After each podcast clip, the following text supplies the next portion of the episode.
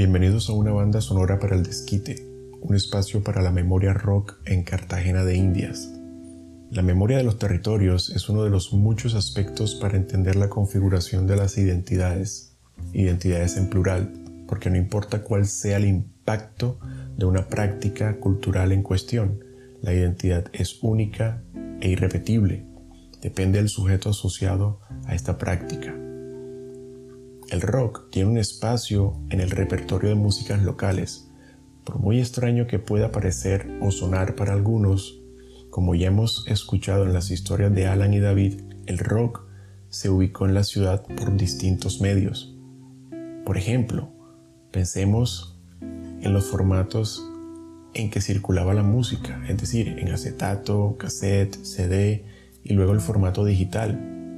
Entre uno de estos formatos tenemos el MP3, pero por otro lado, también quiero decir que el rock dependía de los circuitos de comercio y de un comercio especializado. Me refiero a almacenes como Música Cartagena, que tenía un nicho o un lugar dedicado exclusivamente al rock en español y al rock de las bandas internacionales. A lo anterior se le suma el voz a voz de los fanáticos de la música, quienes por sus conexiones con la misma iniciaban un comercio más informal y menos mediado por los parámetros comerciales de un bien cultural particular, en este caso el producto de alguna banda. Con esta breve introducción abrimos entonces la puerta a otra figura importante de la ciudad en lo referido al rock. En esta ocasión vamos a escuchar la historia de Henry Lopera, quien en su momento fue baterista de Su Santidad, banda que abrió el concierto de masas de rock Además de baterista de la mencionada banda, Henry procuró explorar otras facetas relacionadas con la música. Es así como se inició como gestor cultural, dando vida a Contracultura, un movimiento que presentó como espacio para la discusión y la reflexión sobre la ciudad, más allá de los límites establecidos por el trabajo concretado por otras músicas locales y sus identidades.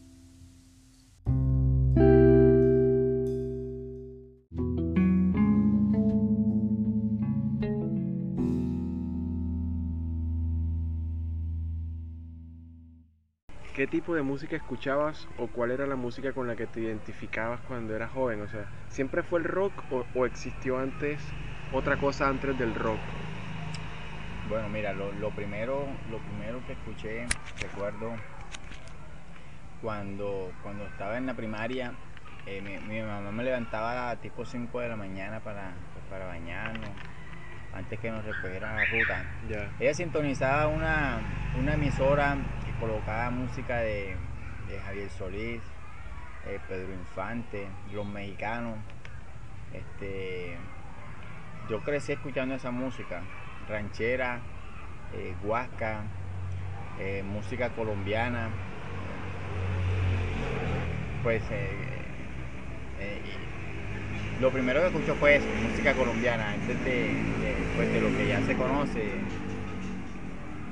Posteriormente eh, con el pasar del tiempo eh, también me influenció mucho la música que, escuchaba mi papá. Ya ese era otro, otra corriente, vallenato de Alejandro Durán, ah, Alfredo Gutiérrez, Rafael Escalona. También le gustaba, a él también le gustaba la música ranchera. Así que hay una mezcolancia ahí entre, entre la, la descendencia de mi mamá que es eh, ella es oriunda de, de Antioquia. Ajá. Y mi papá que es monteriano. Ya, ya. Entonces siempre, pues cada quien pone a su música, este, claro. hay equilibrio. Ya. Este, entonces, ¿cómo conociste el rock?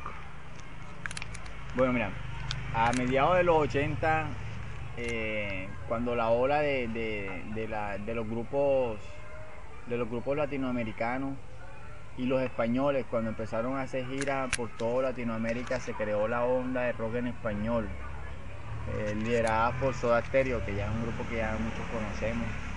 Eh, con ellos vinieron Enanitos Verdes eh, vinieron los Toreros Muertos. Los Hombres G los Hombres G. O sea, en fin, hubo una invasión de, de grupos de rock en español de toda Latinoamérica hacia Colombia yo recuerdo haber escuchado las propagandas de, de, o los comerciales de los conciertos, la promo, cuando ellos venían, cuando ya venían a hacer sus giras a, Colombia. Eh, recuerdo la de los enanitos verdes y la de Soda Stereo que, vino en, repetidas ocasiones. Ahí fue que conociste la música. Ahí fue donde empecé a conocer a través de los medios de comunicación, que, es como que en eh, medio donde todo el mundo termina enterándose de lo... Ah, pero entonces decías, o sea, ¿piensas tú que de pronto el rock antes tenía como más promoción?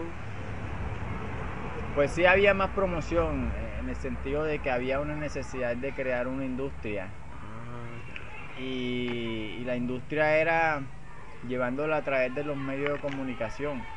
Así fue como yo empecé a enterarme. Yo la, yo me sentí influenciado primero fue por la música de rock en español, eh, cantada en castellano eh, a través de los medios, revistas, periódicos, fue como que empecé como que a, denotar de pronto de dónde venía esa música, cuál era su origen. Posterior a eso fue ya cuando eh, comencé a investigar y ya darme cuenta de que de pronto pues habían otras corrientes diferentes de, música rock cantada en otro idioma. Y entonces, bueno, y entonces, ¿qué era eso? ¿Qué era eso que te movía del rock o sea, ¿por qué te identificas con ese género? Bueno, la, identificación de género rock como para mí es como un sinónimo de libertad, de, libertad de expresión, de, es como un sentimiento. Simplemente pues trazar una línea y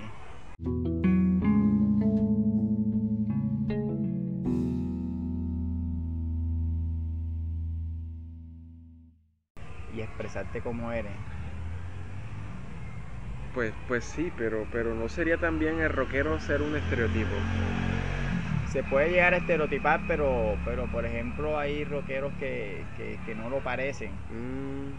Hay muchos que no lo parecen, que de hecho salen de su oficina con su corbata y, su bolsito de, portafolio. Su portafolio y inclusive son mucho más eh, tienen más conocimiento sobre esta música que muchos de los que de los que parecen a simple vista pues serlo. Claro, ah, pero es que los que obedecen al estereotipo son por lo general son los que apenas están como levantando y conociendo el movimiento, porque para mí la cuestión de rock and roll es como un movimiento que se expresa a través de la y la libertad de expresión. Y bueno, o sea, pero además de ese sentimiento de libertad, o sea, no, había como, como de pronto lo, lo, además de la ropa, el cabello, la vaina, o sea, había algo en la música, en las guitarras, en las baterías, en los bajos, en las voces que, te, te, atrajera, o sea, o solamente era una cuestión de, de, de, de ropa y de actitud. Bueno, en un principio se convierte en algo de ropa pero es, influenciado por los mismos medios de comunicación que te estereotipan. Es que lo, que yo pienso es que es uno mismo quien no tiene que estar dentro de esos estereotipos. Aunque yo he estado dentro de esos estereotipos porque eh, me he expresado de, la, de, de, manera visual, vistiéndome como, como ellos, expresándome como ellos, dejándome crecer el cabello. Pero ya cuando uno llega a madurar, eh, ya mentalmente, pues eh, empieza a darse cuenta uno de que, no es tanto la ropa, sino lo que tú sientes y, tu actitud no deja de cambiar, sino que eh, dejas de vestirte como, como, los estereotipados. Entonces, y eso no significa de que, de que no lo seas, simplemente que eres un poco más maduro. Entonces la madurez radica a veces en, no llevar como la, marca exterior, sino de pronto ya más consciente y de corazón, que tú sabes que tienes más conocimiento que mucha gente que se viste de negro y tiene el pelo largo y eso. Correcto, esos son los estereotipos, eh, quienes pretenden serlo sin sentirlo. Entonces este en, esta parte es donde yo quiero como que hacer una anotación, es mejor sentirlo de corazón y expresarlo y no tanto mostrarlo. Mucho mejor. Sí, sí. Eh, cuando ya conociste el rock, ¿dónde conseguías la música? No, la música en ese tiempo no en ah. ningún lado. Mira, en Cartagena, en Cartagena este tipo de música siempre fue como como cortada de raíz, como que esto no se vende y entonces no, no podemos sacarlo pues eh, en ese tiempo pues eran vinilos, no era no era lo que lo que se usa ahora, que son medios magnéticos, no vinilos, pasta. Entonces era muy difícil ir a una tienda y encontrar un disco de esto. Solo hasta, hasta mediados de los 80 que, fue que después de esa invasión de, de, grupos, grupos rockeros de, Latinoamérica y de España fue que empezaron a verse los discos en, pues, en las discotiendas ya hubo más asequibilidad pues porque ya se, crea, se creó la industria, ya hay quien escuche, las emisoras eh, apoyaban ya la música y pues ya toda esa, toda esa, todas esas personas pues abarrotaban los, los, sitios de venta. Oye, pero y por ejemplo yo conocí la música por cassettes.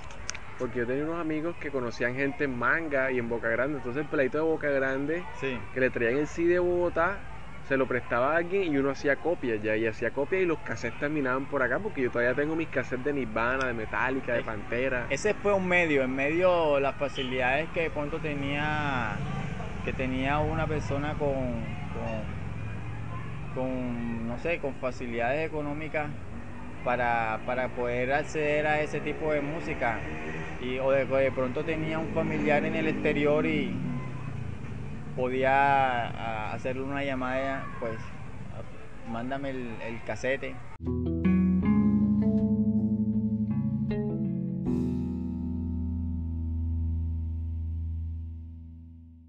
Somos ciudad puerto, entonces por ahí también entra mucha música, no solamente música africana, antillana, sino que también entraba mucho. Pero entonces, la música que tú tenías la conseguiste por acetato, caseo, CD.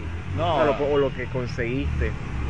Yo nunca, yo nunca, nunca compré, siempre prestaban. Ah, prestabas. O no te prestaban, te prestaban cassettes o acetato. Copiaba, más bien, ah. porque nadie que tenía no prestaba. Ah, ya. El que tenía no prestaba, entonces lo que hacía era entregar un, un casete. Y te lo grababa. Y lo copiaban lo copiaban. Pero también hay algo, hay algo a, anexo a eso y es que eh, para, para los 80 yo creo que fue durante toda la década, de los 80, había una emisora en AM, que no recuerdo muy bien, muy bien el nombre en este momento, que colocaban rock and roll de los, de los de los 20, 30, 40, 50 y 60. Entonces esa emisora en ese tiempo también este, eh, influenció mucha gente. Ajá. Pero no era emisora cartagenera. Sí, era una emisora cartagenera. Era una emisora cartagenera, pero eh, funcionaba en AM. ¿Cuál sería? No recuerdo el nombre, sí que ese dato sí te lo, te lo, voy, a, te lo voy a dar pero la, la, la, manera como uno podía acceder a, la música era simplemente llamando a algún amigo que tuviera otro amigo en el exterior y que pudiera y que tuviera la facilidad de mandarlo. Entonces ahí sí podía uno decirle ella por favor eh, por favor por favor medio rogarle para que no se lo prestara sino para que le copiara un casete y ya era más fácil conseguir los casetes que los vinilos. ¿Y el casete de pronto tú yo lo grababas y lo regrababas a otro amigo y así? ¿o sí, así, así fue como, pues se fue como el, el voz a voz. Yo tengo un cassette, ¿tú qué tienes? Ah, ya. Entonces el trueque, creo que aquí, creo que allá. Pero ¿y los circuitos de, de, intercambio eran aquí mismo en los Caracoles Central o conocías ya otra gente en estos barrios acá en el sur o en el norte? Lo que yo conocía no era, nunca fue de, los barrios ubicados en el sur de la ciudad de Cartagena, todos hacia el norte, hacia el norte de la ciudad, o por ubicarse dentro de una posición geográfica, toda la música venía era del norte. ¿Por qué, por qué entraba hacia, hacia este lado de la ciudad? Era porque si tú tenías un amigo afín con tu música, eh, simplemente pues él te comunicaba, me llegó un caseo, me trajeron un casete y, mira, escucha esto. Y era como se nos pasábamos las canciones y el voz a voz, mira, yo tengo esto, tú tienes lo otro, y así fue pues, más que todo que se fue masificando la, música. Dentro de un grupo selecto, porque es que tampoco fue masificado. Eh, la masificación de la música rock en Cartagena eh, sucedió fue ya finalizando los años 80, 89, 90, después de la venida de, los conciertos de los grupos latinoamericanos a Colombia, entonces ya se fue un poco a masificar, no tanto. Entonces ya lo que fueron 90, 95, ya como que se dio más el estallido del boom del, del rock and roll dentro de la ciudad de Cartagena, ya mirando no solamente hacia, la, hacia los barrios del norte, sino hacia todo el sur. Coincidimos con esa fecha porque yo también creo que por ahí fue como el 95, ¿verdad? Sí, es que eh, a partir del 90, a, partir del 90 lo que pasó fue que, o por lo menos lo que yo puedo, lo que recuerdo, es que eh, los 80 pues cada, cada cambio de década siempre trae nuevos sonidos y eso eso sería bueno que lo investigara porque siempre en cambio de década cambian los sonidos o hay eh, nuevas bandas hacia finales de los 80 con la ya con la desaparición de, los, de los grupos pues los Guns Poison todas estas bandas que pues que de los 80 de los 80 eh, vino como un nuevo sonido que fue el, sonido, sonido de Seattle. Y eso como que irrumpió dentro, un, dentro, de una, dentro de una cultura que venía ochentera, como con, mucho glam, eh, sonido estridente. Llegan, llegaron 90 con el sonido de Seattle y, su, y grunge. Entonces como que eso caló, caló más dentro de, dentro de un público que no entendía muy bien qué era el sonido rock and roll, porque se, pensaba que el sonido rock and roll era, por ejemplo, eh, eh, sonidos muy estridentes y, que de pronto eran no muy agradables al oído.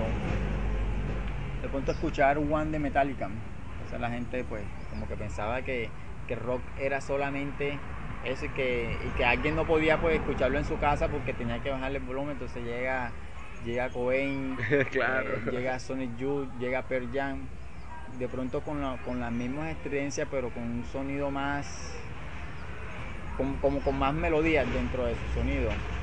Ahí fue donde se hizo más captación de, de público porque eso se hizo más, más seguirle al oído de, un público como de la ciudad de Cartagena, que es costa, que de pronto no lo entiende, pero caló mucho más y fue donde el movimiento rock como que empezó como a masificarse.